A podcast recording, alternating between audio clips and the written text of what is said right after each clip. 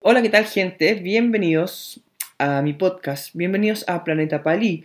Y, y, sí, había dejado de hacer capítulos hace bastante tiempo, pero quiero terminar este ciclo, por lo menos de la primera temporada. ¿Y, y qué sigue? ¿Qué es hoy? Hoy es justicia. Hemos visto cómo un, planeta, como distintas zonas geográficas eh, son diferenciadas por su misma geografía, por su historia, por su tradición y por su política. Y el capítulo del día de hoy es sobre justicia, porque cada área, cada sector tiene su propia definición de justicia. De hecho, cada persona tiene su propia definición de justicia.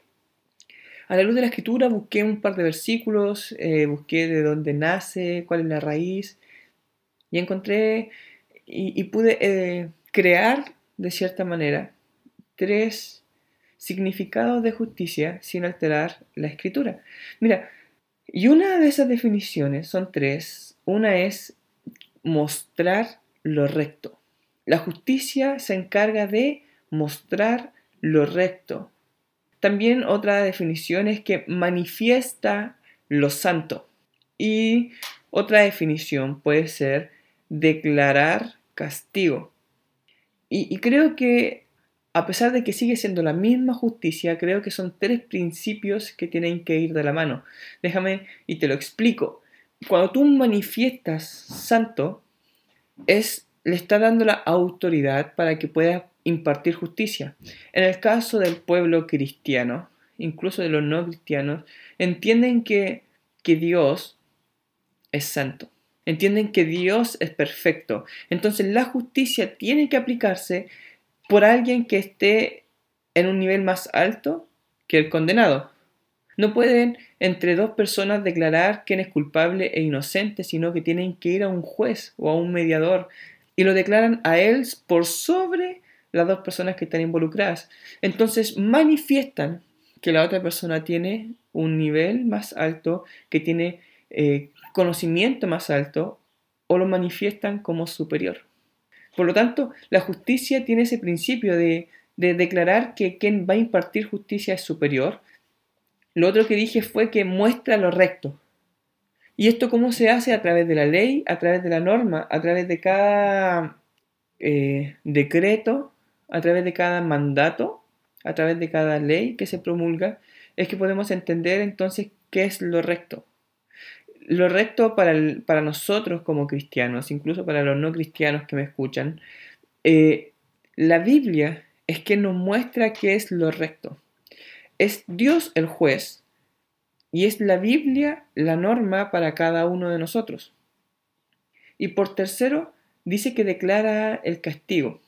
Claro, y, y como cualquier justicia tiene que haber una condena.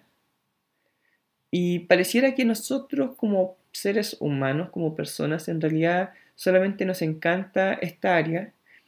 Olvidamos que Dios es el santo, que, nos olvidamos de manifestar que Dios es santo, nos olvidamos de saber cuál es la ley, cuál es la norma que nos mide y nos tiramos lisa y llanamente a declarar castigo. Y de una manera tan de una manera tan simplona, nos encargamos de decir quién es bueno, quién es malo y empezamos a declarar castigo. Y estas son como tres áreas que tenemos que entender respecto a la justicia. Y muchas veces nuestra justicia es más parecida a venganza. De hecho, cualquier justicia que nosotros tomemos por justicia, por muy objetivo que seamos, pasa a ser venganza.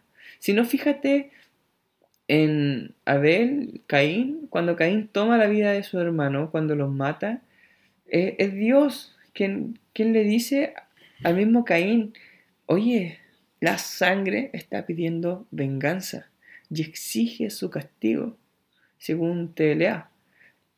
Pide venganza. ¿Y sabes qué pasa? Que muchas veces nuestra vida ha sido tan golpeada que nuestra justicia se confunde con venganza. Déjame y te explico. Cuando, cuando tú ves las noticias, un tercio de quienes escuchan son de Chile, así que déjame y te explico otro poquito.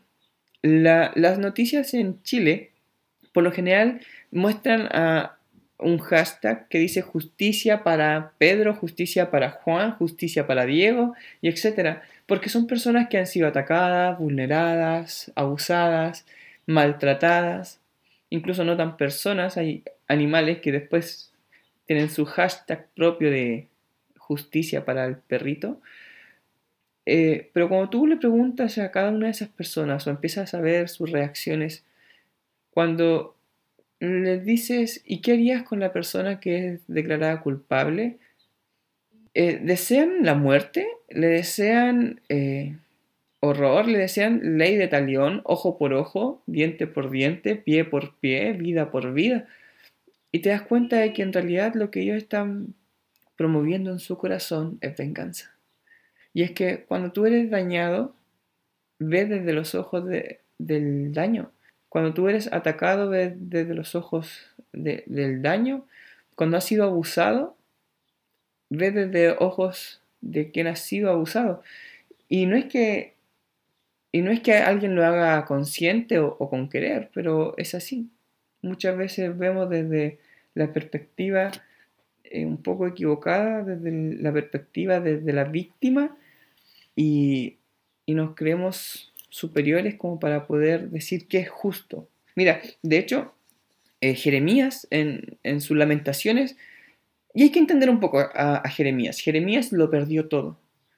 Jeremías perdió el lugar que era su casa, perdió su ciudad, perdió su gente, perdió sus riquezas, perdió mm. todo lo que a él lo podía identificar como, como un hijo de Dios, por así decirlo. O sea, todo lo que superficialmente te hace ver bien, todo lo que socialmente te hace ver bien, él lo perdió. Fueron sus pueblos atacados, fue su gente saboteada, fueron personas abusadas, incluso dentro de sus llantos, él dice que, que mujeres no tenían eh, protección ni nadie que pudiera hacer algo con ellas. Entonces él estaba desde una perspectiva muy dañada, muy dolida, y su última declaración de justicia humana o justicia de él dice, Dios, espero que los castigues con toda tu furia y bórralos de este mundo, mi Dios. Dale su merecido por todo lo que han hecho y maldícelos y hazlos sufrir. ¿Te das cuenta que hay un Jeremías que está un poco dolido? Bueno, harto dolido.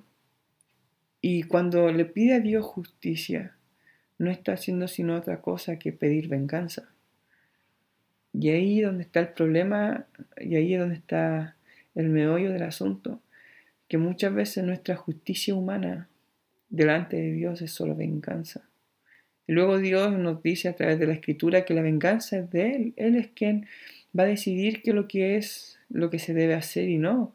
Que nadie debe tomar venganza por sus propias manos, a pesar de que la sociedad te dice que sí, a pesar de que la justicia social te dice que sí, a pesar de que quizás los tribunales humanos, por llamarlo así, eh, dicen que no hay justicia, o que la justicia es solo para algunos, pero tienes que confiar en algo y es de que, que sí hay justicia. Y Dios se va a encargar de hacer esa justicia. Mira, déjame solamente, eh, ya casi para terminar, hacerte un paralelo de justicia con, con gracia. Para tú poder juzgar, y no es que esté mal juzgar, de hecho, debemos de juzgar muchas cosas en nuestra vida, eh, casi como un sinónimo de discernir. Cuando tienes dos opciones, tienes que juzgar las, opciones, tienes que ver qué es lo recto, ver qué, qué, cuáles son las consecuencias. Entonces, por, lo tanto, justicia o, o, buscar justicia no es malo.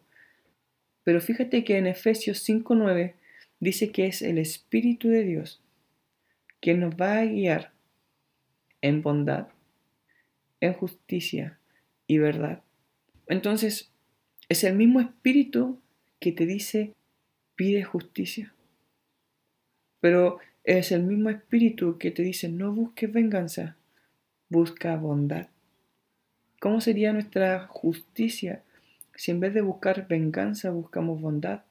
Hace no muchos días vi un, un, un video en Instagram donde una mujer mató a un policía creyendo que era un asaltante y el hermano del, del fallecido en el tribunal le dijo, yo te disculpo, yo te perdono, y yo sé que si tú le pides perdón a Dios, Él también lo va a hacer. ¡Wow! ¿Te das cuenta qué tan justo fue Él? Porque Él sí entendía que Dios era lo más santo, porque Él sí sabía que se había cometido un error, que, que lo recto había sido quebrantado, pero Él también declaró cuál tenía que ser el final, cuál es la consecuencia, perdón, consuelo, paz, tranquilidad. ¿Cómo cambiaría nuestra vida si en, vez de declarar venganza, declaramos bondad, justicia y verdad? Declarar verdad es declarar a Jesús. Jesús es la verdad. No hay otra verdad aparte de Jesús. Y solo para concluir con, esto, eh, déjame citarte dos escritos apócrifos que no están dentro de la Biblia, son otros libros. Pero mira, sabiduría, el libro de sabiduría dice lo siguiente, que la justicia para Dios, o Dios usa la justicia como una coraza. O sea, cuando tú quieres atacar a Dios, cuando tú quieres juzgar a Dios, Dios se cubre con su justicia. Dice, cuando tú le dices, ¿por qué pasó esto? Dios te, Él se protege diciendo, esto es justo. Esto es lo que debe de hacerse. Tú sabes que yo soy santo, tú sabes que yo soy un juez bueno. Tú sabes cuál es la escritura, tú sabes cuáles son las leyes. Déjame a mí declarar qué es lo que sigue. Y esa es la justificación, por decirlo así, de Dios. Él usa como coraza la justicia y su casco en la rectitud. En su mente siempre está el actuar recto. Y nosotros debemos anhelar ser como, tener esas características, de buscar eso de Dios, de cubrir nuestra mente con rectitud, que todo lo que hagamos, todo lo que hacemos, todo lo que vemos, todo lo que pensamos pueda ser en base a la rectitud, buscar qué es lo bueno, lo recto, lo sano, lo bondadoso, lo justo, lo verdadero y cubrirnos diciendo, Dios es justo, Dios es bueno. Y Eclesiástico dice, nos da quizás un consejo de consuelo, nos da una esperanza. En Eclesiástico 18, 24 dice, recuerda solo una cosa, Dios al final del día hará justicia. Sería genial que dijera, Busca al final del día hacer tu propia justicia, busca vengarte al final del día, pero dice, confía en Dios, porque al final del día será justicia. ¿Ok? Eso ha sido el podcast del día de hoy. Eso fue justicia. Gracias por oírlo hasta el final. Nos vemos. Adiós